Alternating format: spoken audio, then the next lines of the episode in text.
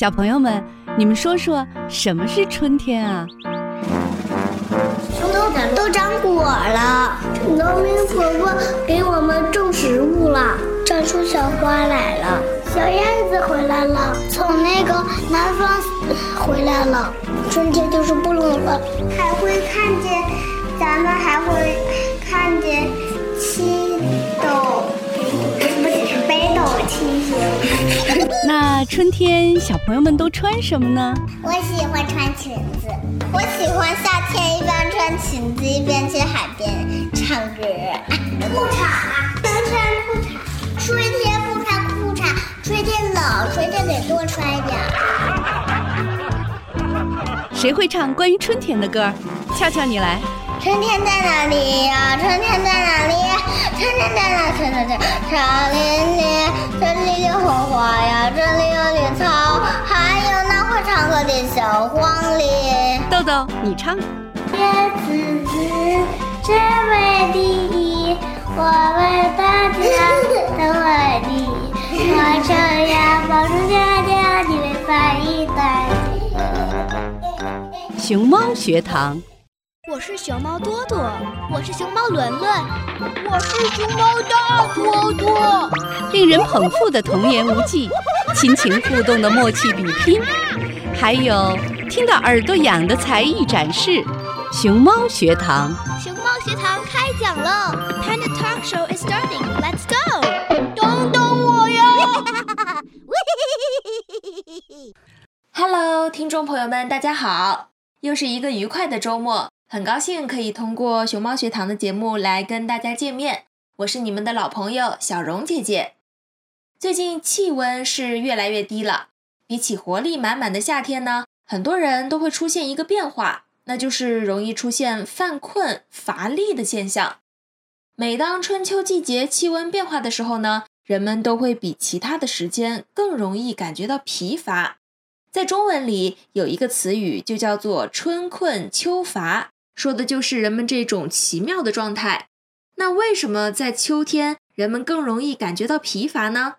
这就要说到人体在不同季节、不同温度、湿度环境下所产生的一些生理变化了。那接下来就跟着小荣姐姐一起走进今天的知识乐园，我们一起来聊一聊大人们常常说的秋乏到底是什么呢？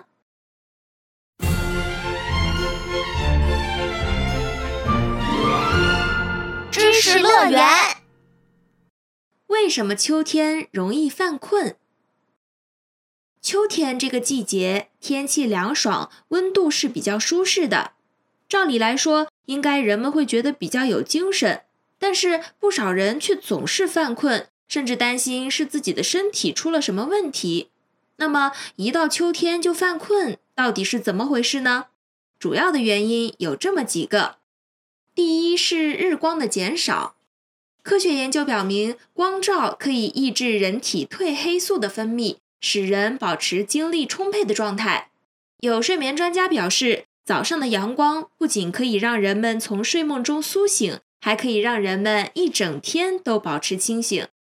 而由夏天变成秋天的时候呢，阳光的照射是明显减少的，人们的褪黑素相对而言会增多。甲状腺素、肾上腺素的分泌受到抑制，所以人们就更容易会感觉到困倦、乏力、消沉等等。有的人甚至还会患上季节性的情绪失调症。第二个原因就是饮食的变化，天气转凉，我们的身体温度和环境温度相差比较大，所以体内的热量就会大量的向外散发，热量消耗的多了。那补充热量的需求就会变大，所以我们在秋冬时节会更喜欢吃油腻的高糖高碳水的食物。当人们过多的去摄入这些食物之后呢，血糖就会有所升高。而为了降低血糖，人体会快速分泌胰岛素，而高水平的胰岛素就会让人感觉到疲惫和困倦。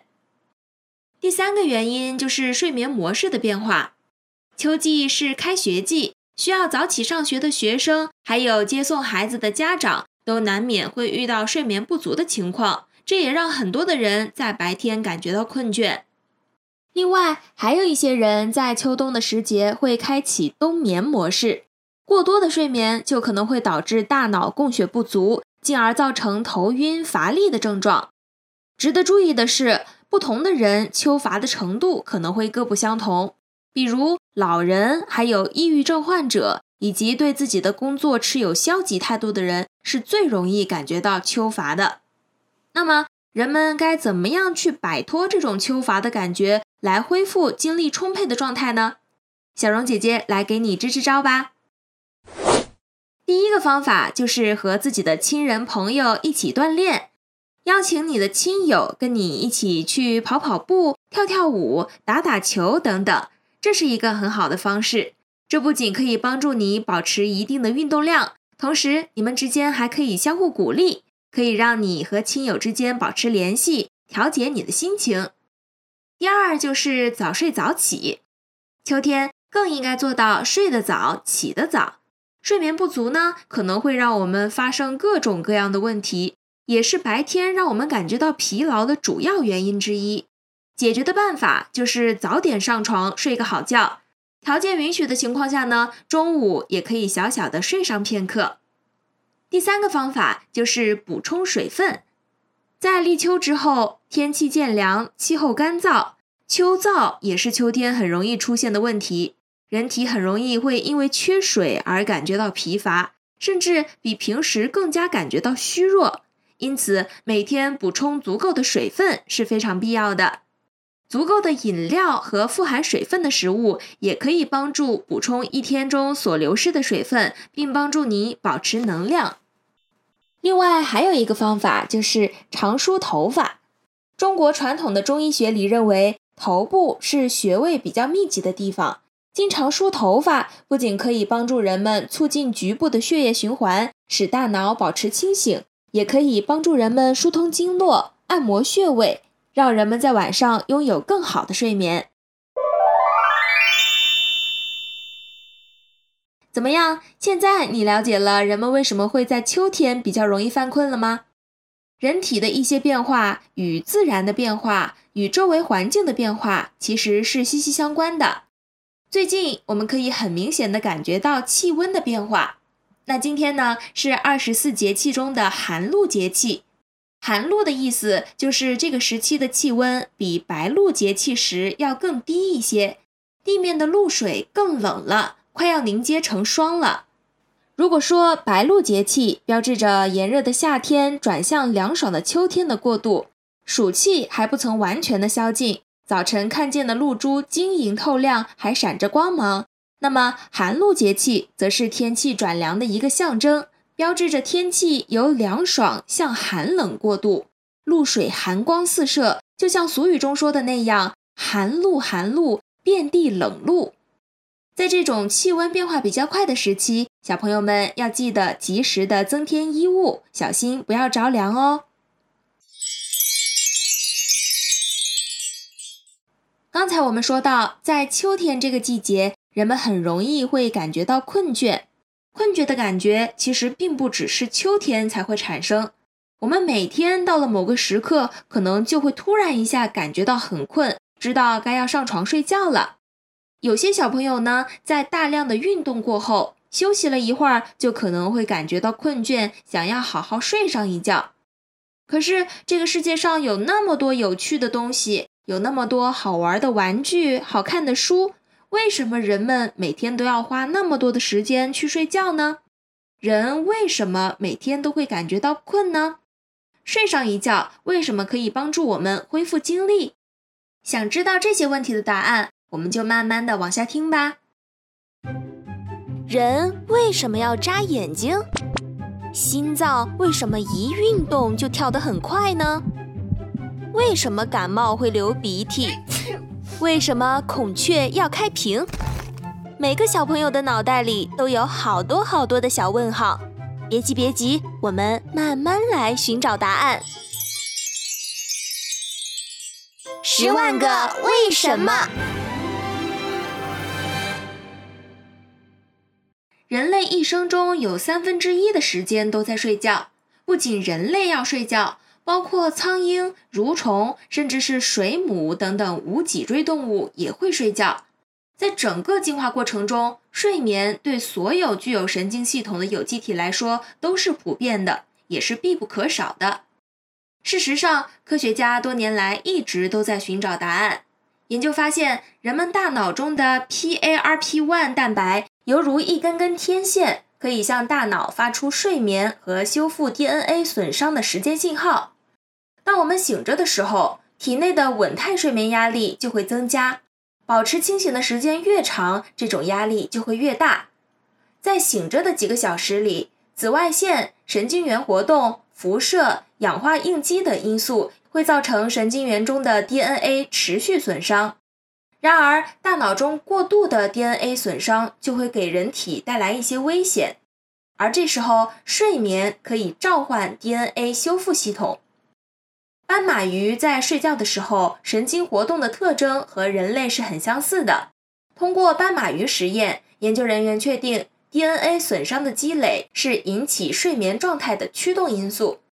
当 DNA 的损伤累积到了最大的阈值，稳态睡眠压力增加到了触发睡觉的冲动，于是鱼就进入了睡眠状态。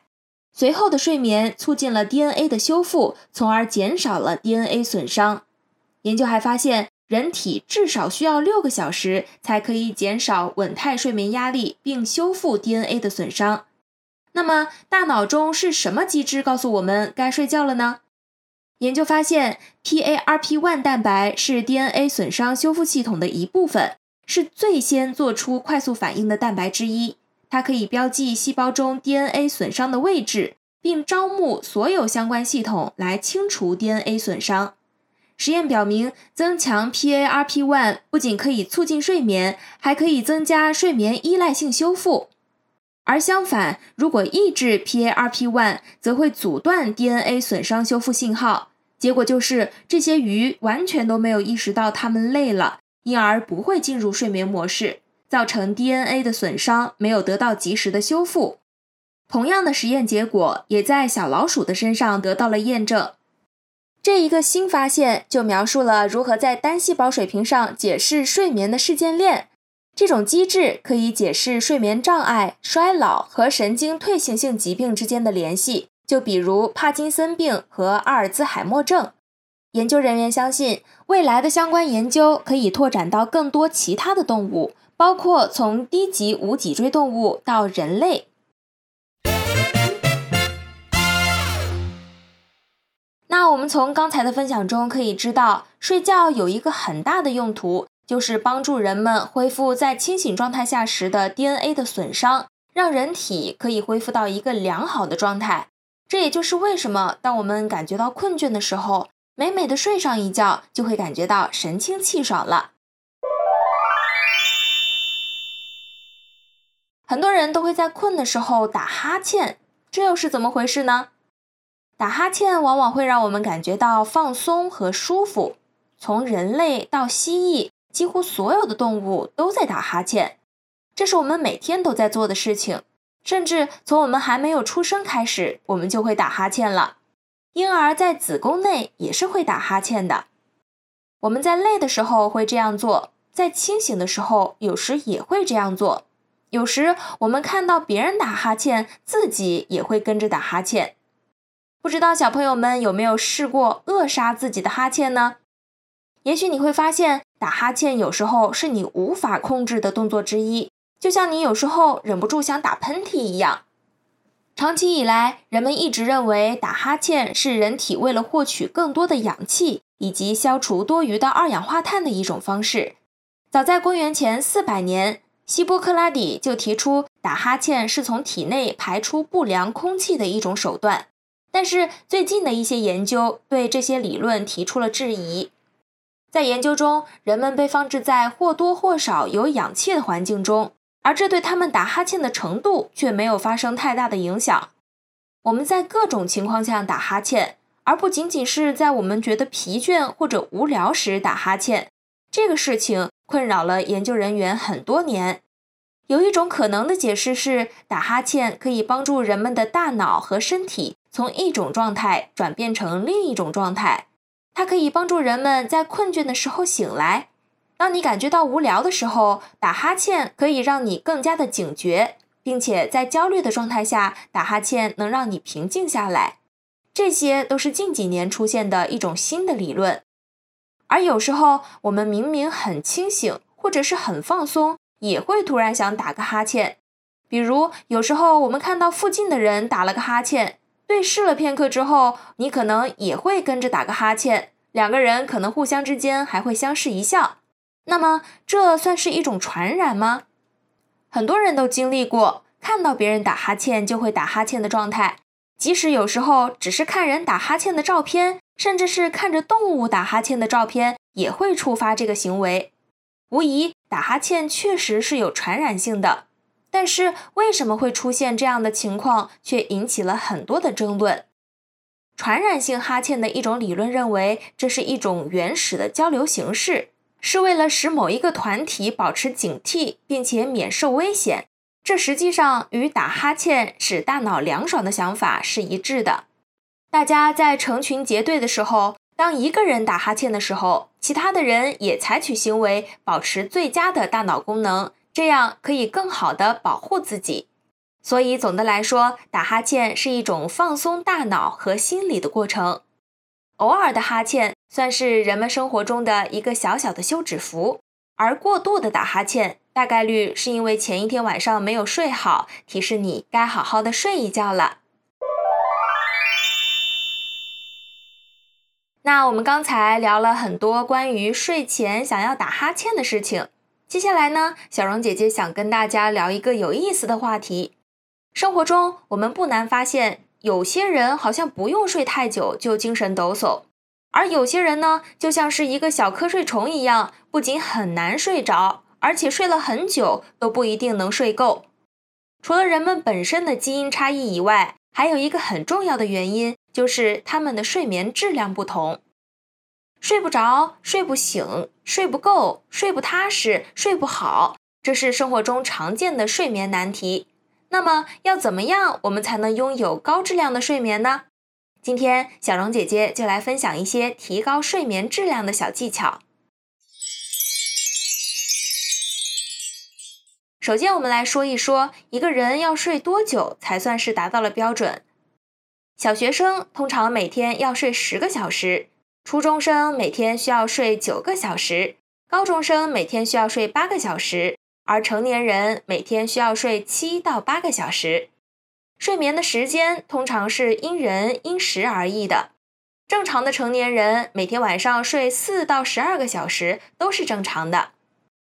与睡眠时间相比，睡眠的质量更为重要。决定睡眠质量的好坏在于睡眠的深度，而不是长度。每天晚上有足够的深度睡眠，那就是好睡眠。有些人过度去纠结每天晚上要睡够多长的时间，其实大可不必这样。因为评价睡眠质量的好坏，主要是依据次日的清醒状态来决定的。比如说，如果第二天早上起来精力充沛、心情愉快，工作的效率也很高，白天又不犯困、又不打盹、又不频繁打哈欠，记忆力也没有衰退，社交和运动状态都很良好。那就证明睡眠质量是很好的。还有，如果能在十到二十分钟之内入睡，最长不超过三十分钟就可以睡着。即使睡眠中偶尔因为起夜等问题醒来，但是很快也能再次入睡。睡眠中也不会被噩梦惊醒，即使做梦自己也不会感觉到很疲劳。那么睡眠质量也是很好的。想要提升睡眠质量，有几个简单的小技巧可以分享给大家。第一个是改善睡眠环境，声音、色彩、室内温度、湿度、气味、通风、光线、空气质量，还有空间、气压等因素。不同的人有不同的偏好和接受度，但是他们都是与睡眠健康关系密切的。比如。卧室如果临街，或者是门窗密闭性能差，睡眠环境比较嘈杂，那就可能会影响入睡的时间，或者是睡眠的质量。光线也会影响人体在睡眠时褪黑素的分泌，所以通常人们会建议关上灯睡觉。第二个方法是选择符合自己偏好的床品，要尽可能选择轻柔的、保温的、透气性能良好的被子，不要给身体增加额外的负担。另外，吸湿排汗和保暖性能好的亲肤面料睡衣也可以帮助人们维持身体的适宜温度还有湿度。睡眠最佳的室内温度是二十度到二十二摄氏度。而被窝里最适宜的温度是三十二至三十四摄氏度。床垫也是很重要的，太硬的床垫会增加人体的肌肉张力，让人腰酸背痛，而不得不经常的翻身，导致浅睡的时间变多。过软的床垫呢，则会造成脊柱周围的韧带还有关节负荷增加，肌肉被动紧张，久而久之会引起腰酸背痛。但是，不同的性别、年龄以及体位、睡姿存在明显的差异，最好是通过必要的亲身体验去选择最适合自己的床垫。另外，好的枕头也是必不可少的。有很多的落枕或者是颈椎病，都是因为睡了太高或者太低、太硬或者太软的枕头。要想拥有一个好的睡眠，最好去检查一下你的枕头是否合适你。一个好的枕头一定会精准地承托你的颈椎。枕头如果太高，就会改变颈椎的正常生理弯曲，使得肌肉疲劳性损伤以及韧带牵拉劳损，产生痉挛、炎症，并出现肩颈酸痛、手指麻木、头晕眼花等等症状。而枕头如果过低或者不用枕头，同样也不利于健康。人在仰卧的时候，如果不垫枕头，会使头过分的后仰。就容易导致张口呼吸，进而引发口干、舌燥、咽喉疼痛，或者是打呼噜等等症状。如果侧卧不垫枕头，那一边的颈部肌肉就会由于过分的伸拉、疲劳而导致痉挛疼痛。枕头如果太低了，就会因为供血不均衡，导致鼻黏膜充血、肿胀而影响呼吸。具体要购买什么样的枕头，还需要因人而异。拥有了好的睡眠，会让我们的身心感觉到更加的放松和舒服。那当你感觉到疲惫的时候，你是怎么样帮助自己入睡的呢？接下来，小荣姐姐就来跟大家分享一个温馨而简单的绘本故事。当我想睡的时候，这本绘本画面柔和而舒服，给人带来一种放松愉悦的睡前遐想。我们一起来听一听吧。小荣姐姐讲故事。当我想睡的时候，当我想睡的时候，我希望睡在暖暖的篮子里，或是睡在毛茸茸的鸟巢里。当我想睡的时候，我会伸伸懒腰，打个大哈欠，假装自己睡在池塘里，或是。睡在树洞里，或是躲在温暖的山洞里睡上一整个冬天。当我想睡的时候，我的眼皮会越来越重。我想试一试站着睡，或是在高山上睡，或是倒挂着睡，或是在树枝上睡。当我想睡的时候。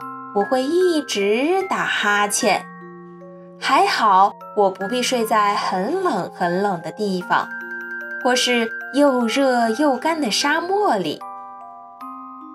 当我想睡的时候，我的眼睛会慢慢的合起来，躺在我自己的床上，盖着我自己的被子，睡在我自己的枕头上。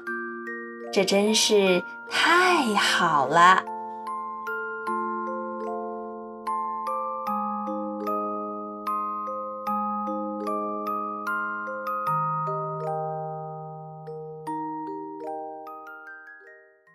怎么样？是不是听起来就觉得很安逸、很舒服呢？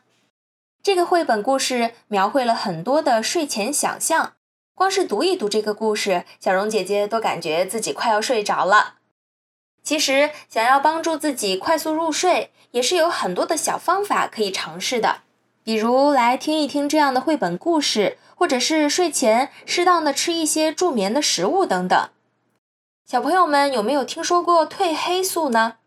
褪黑素是一种可以调节人体自然觉醒周期的激素，也就是帮助人们调整昼夜节律的一种激素，是一种天然的助睡剂。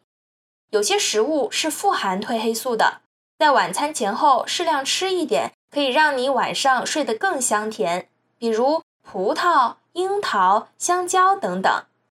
至于巧克力、咖啡、浓茶这样的食品，晚上能不吃，我们就尽量不要吃了。另外，通过呼吸的调整、心态的调整来改善睡眠。这种呼吸方式源自于二战时期美国飞行员的训练方法，旨在让飞行员能够在恶劣的环境下快速入睡。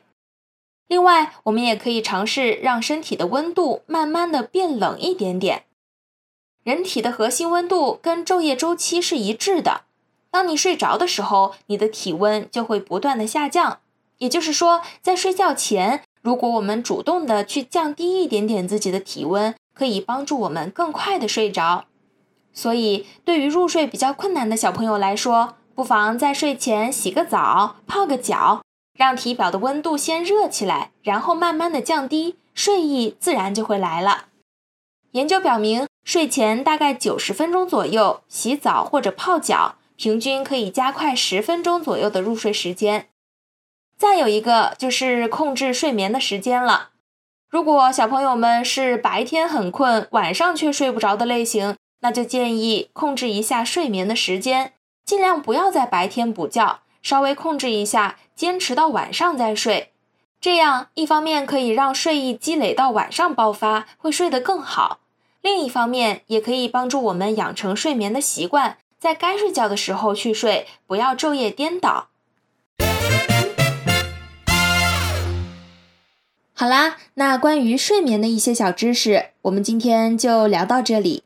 接下来，我们再来说一说在秋天人体的另一种奇特的变化。不知道小朋友们有没有察觉到，每到秋天，我们就好像变得更容易感觉到口渴，皮肤也会变得干燥。有时候在严重的情况下，我们的皮肤表面还能看到一些泛白的干干的皮屑，这是为什么呢？秋天觉得口干舌燥，通常是因为空气中的湿度下降，而气温却依然相对较高，身体里水分流失增加了才导致的情况。除了口干，人们还可能会出现鼻腔干燥、干咳、少痰、咽痛等等情况。在这样的季节里。及时去调整生活的方式，适应季节的转换，可以让我们感觉到更舒服，帮助我们保持身体的健康。首先，我们要注意的是要额外补水。除了喝够每天所需要的水量，在我们的饮食中也可以适量的增加一些汤、粥、羹的比例，这样可以帮助我们缓解口干舌燥的症状。还可以适当的吃一些银耳、百合。此外，多吃一些有止渴生津效果的水果，不但可以补充水分，还可以帮助我们补充维生素。应季的水果有梨子、葡萄、猕猴桃等等。第二，就是要保证睡眠质量。睡眠质量如果不好，或者是晚上总是不睡觉，就可能会让人体的神经节律出现紊乱，从而加剧口干舌燥的症状。这也就是中国人们常说的上火，因此在秋天，如果有失眠或者是睡眠时间短、多梦等睡眠问题，就要及时的调理。日常生活中要避免刻意的晚睡或者熬夜。第三，就是要注意口腔卫生，每天要按时的刷牙，清洁口腔环境，保证唾液的正常分泌。还可以时常用清水来漱口，在清洁口腔的同时呢。也可以适当的滋润口腔黏膜，缓解口干的感觉。第四，就是要调节情绪，要避免心情过度的紧张、焦虑，或者是过度劳累，保持心态的平和，避免身体因为情绪而出现一些应激反应，导致扰乱代谢平衡。第五就是要保证充足的户外活动。秋天的气温比较适宜，而且雨天也比较少，可以适当的增加一些户外活动，出门散散步、旅旅游，让身心更加舒畅。如果你发现自己经常出现以下这些情况，那可能就是你的身体在提醒你该喝水了。首先呢，就是无端的感觉到疲倦。人体制造能量的过程是离不开水分的。人的身体不能储存过多的水分，我们喝的水被用于消化、吸收、制造能量、清除垃圾等很多方面，而剩下的水分则通过小便来排出体外。所以，经常不喝水，身体没有足够的水分去制造能量，人就会感觉到疲惫。第二就是经常消化不良，食物进入口腔之后，唾液中的消化酶在咀嚼的过程中会将食物变软。食物通过我们的食道、胃和小肠的时候，会不断的被分解成溶于水的细小物质，变成容易被人体吸收的形态。当我们的身体缺水，导致垃圾堆积在体内，我们的身体就会像对付疾病一样去对付这些垃圾，用全部的能量去清除体内的垃圾，而不是去执行每天都要进行的细胞再生工作。因此，缺水会导致众多的身体器官，尤其是消化器官和淋巴系统、肾脏等失去正常的活力。特别是从头到尾一直需要水的消化过程，更容易受到影响。食物在水中溶解、粉碎、分散的过程被称为水解。将这些分解后的营养成分运送到细胞里，同样还是需要水，而且。把吸收到的营养转换成能量的过程也需要水，所以当身体干燥的时候，消化自然就会受到影响，就容易出现消化不良的情况。第三就是频繁的出现便秘，在摄取到食物之后，食物中的营养素被人们的身体吸收，剩下的残渣会慢慢的压缩后移动到大肠。食物残渣在慢慢压缩、移动到大肠的过程中，水分就起着润滑剂的作用。换句话说，就是软化大便，利于排泄。为了防止身体干燥，小肠的最后一节和大肠就很善于吸收水分。如果体内的水分不足，那大便在通过小肠和大肠的时候，就会变得又硬又圆，而且缺少润滑剂，它们移动的速度将会变得缓慢。这样就出现了便秘。如果大便在人体体内停留过久，大便中的二氧化碳和沼气等有害气体就会被人体吸收，导致头痛、恶心、消化不良、食欲不振等问题。大便在肠道内停留的时间越久，致癌的物质和体内垃圾与大肠接触的时间也就越长。如果大肠经常与致癌物质长时间的接触，那大肠的细胞就容易发生变异，导致大肠息肉或者是结肠稀释，严重的时候甚至会导致大肠癌症。所以，人们为了改善便秘，可以吃膳食纤维的同时，也多喝喝水。当然，如果便秘的情况非常严重，就需要及时的就医了。第四种情况就是经常性的发热，水分在人们的身体里起到了调节体温的作用。如果身体不能调节体温，那就是体内缺水的另一个信号了。身体因无法调节水分而发出的一种代表性信号就是热射病。如果在夏天炙热的阳光下汗流浃背的工作，或者是运动太过量，就很容易会因热射病而倒下。流汗过多会导致身体大量的失水，而身体缺水又会使人失去调节体温的能力。无法去抵抗酷热，所以如果小朋友发烧到四十摄氏度以上，有可能就会出现热性惊厥，这同样也是水分不足引起的现象。身体缺水会让人体失去调节体温的能力，因高热而产生痉挛。第五种现象就是头晕目眩，导致头晕目眩的原因有很多。如果说身体没有什么疾病，营养摄取也很均衡，那很可能就是体内缺水而导致的低血压。有些人从坐姿或者卧姿突然起立的时候会感觉到头晕，造成这种现象的通常不是贫血或者是平衡感异常等神经系统的问题，而是起立性低血压。血液的百分之九十四是由水分组成的，水分不足就会使血压下降，而血压下降就会减少进入大脑的血液量，造成某种脑缺血症状。大脑缺血时，人们就会感觉到像缺氧一样头晕目眩的。第六种情况就是血液变得粘稠，过度的流汗，血液中将大量的失水，那血液就会变得更加的粘稠。其中的红细胞就容易形成血栓，粘稠的血液和血栓堵塞心脏，会引起心脏麻痹，而心脏麻痹将直接威胁到人们的生命。有位已故去的著名笑星就属于这种情况，通过减肥，他成功的减去了三十公斤，可是，在上厕所的时候却突然心脏麻痹，不幸去世。去世前，他在桑拿房里流了很多汗。随后，在运动中也流了不少汗，大量的失水让他的血液变得过度的粘稠。所以说，一般最好在运动前三十分钟左右喝一杯水，在运动后也要少量多次的来补水。第七呢，就是总是有浓烈的体臭味儿。清除体内毒素是皮肤的功能之一，皮肤就像是筛孔很细的一个筛子，当水分通过这些筛孔蒸发的时候呢。人体内的废弃物有的会随着水分一同被排出体外，废弃物会散发令人不快的气味。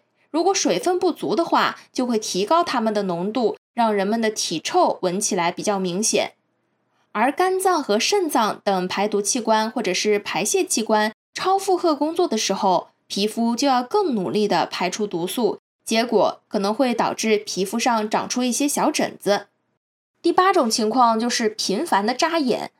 如果你出现了频繁眨眼的现象，那可能代表着你的泪腺分泌不足，导致眼球干燥。通常干眼症的患者会通过频繁的眨眼来缓解自己的不适感，而且有时候眼睛会不自觉地闭上，眼部有刺痛感，随后流下眼泪。这是身体为了防止眼球水分蒸发而强制执行的一种保护机制。如果说这时候揉眼睛也不能使眼球湿润，那你可能会发现，这时喝一杯水会让眼部的灼烧感和疼痛很快的消失。使用人工泪液也有助于缓解这种症状。人体过度的干燥会对我们的身体造成很多不利的影响，但是其实，在生活中，我们也并不是完全不需要干燥。干燥有时候并非是十恶不赦，相反，在生活中，它可能还会帮助我们解决一些难题。比如，食品中常见的干燥剂就可以帮助我们延缓食物变质的速度。那干燥剂到底是什么东西呢？人们为什么要发明干燥剂？干燥剂又被用在什么地方呢？接下来，小荣姐姐就带大家一起走进知识乐园，我们一起来了解干燥剂的妙用。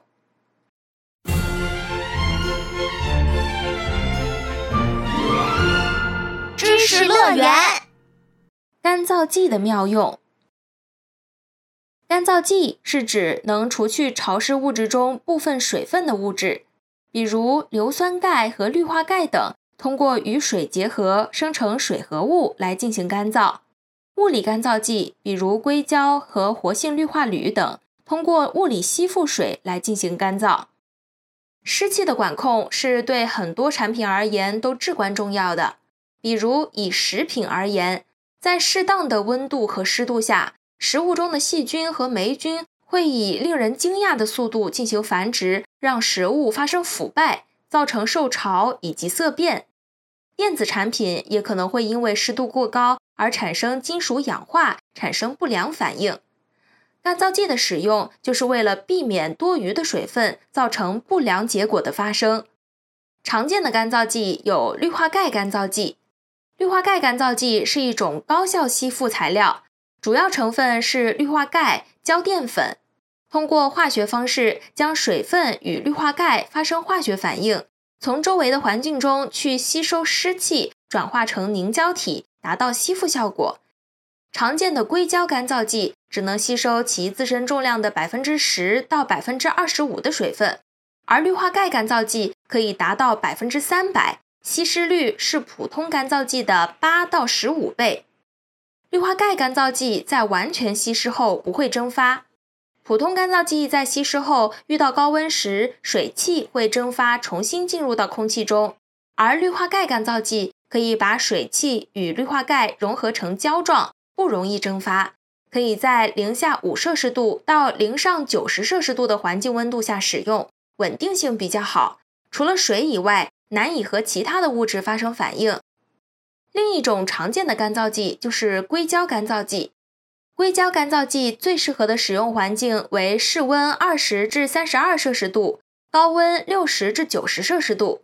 它可以使环境相对湿度降低到百分之四十左右。因此，这种干燥剂应用范围也是非常广泛的。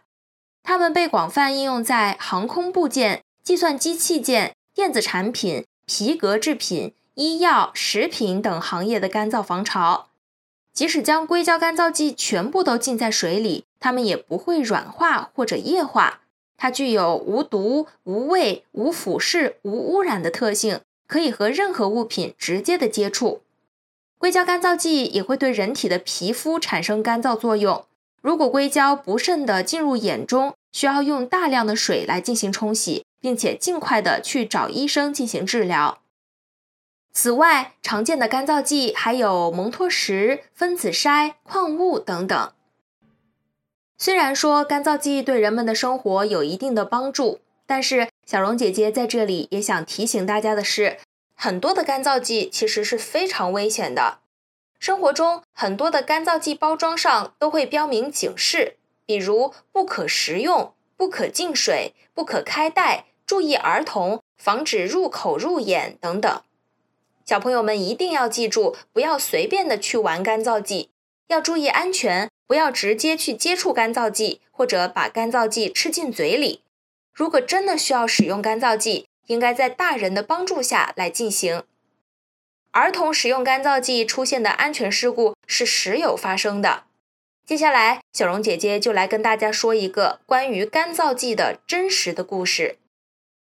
可可八岁的时候刚上二年级，这天可可刚刚考完试回家，因为考试的成绩不错，可可的妈妈就在回家的路上给可可买了很多她喜欢吃的零食。大包小包的拿回家，可把可可给高兴坏了。可可开心的坐在沙发上，一边吃着零食，一边看着动画片，而妈妈忙着去厨房做晚饭吃。可是没过多久，可可的妈妈却听到客厅里传来了可可的惨叫声。他急忙跑出去一看，眼前的情景让他顿时傻了眼。只见可可捂着自己的眼睛，一边大声的嚎哭。一边痛苦的在地上滚动，一个炸得变形的饮料瓶滚落在地上，地板上到处都是水。还来不及深究原因，可可的妈妈就立刻抱着可可飞奔下楼，去了最近的医院。这中间大概有二十分钟左右的时间。但是让人万万没有想到的是，就在这短短的二十分钟时间里，可可的右眼彻底的毁掉了。经过医生的检查后，医生告诉大家，可可的右眼由于被碱性液体侵蚀，整个眼球都被溶解，造成了终生的失明。医生问可可是怎么受伤的，可可说，当时他吃完零食，发现包装袋里还有一个小包，不知道这里面装的是什么，于是就拿出来玩儿。他先是拿起来用鼻子闻了闻，后来觉得好玩，就把那个小包丢进了放有水的饮料瓶里，可没有想到。刚刚放进去不久，竟然发生了爆炸。这一瞬间，可可就觉得有东西进到了自己的右眼，烧得特别的疼，然后眼睛就看不见了。可可说的那个小包，其实就是一种食品干燥剂。食品干燥剂不仅不可以吃，而且它的危险性和危害是很大的。类似的案例可不止一个，像可可一样被干燥剂所伤害的孩子并不少见。我们只有提前的去了解到干燥剂的危险性，去弄懂它，才可以避免悲剧的发生。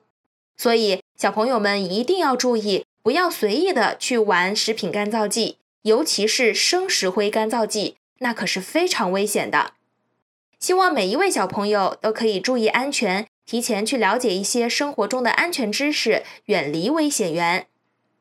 好啦，那到这里，今天的节目就要跟各位说再见了。感谢各位的收听，我是小荣姐姐，我们下期再见。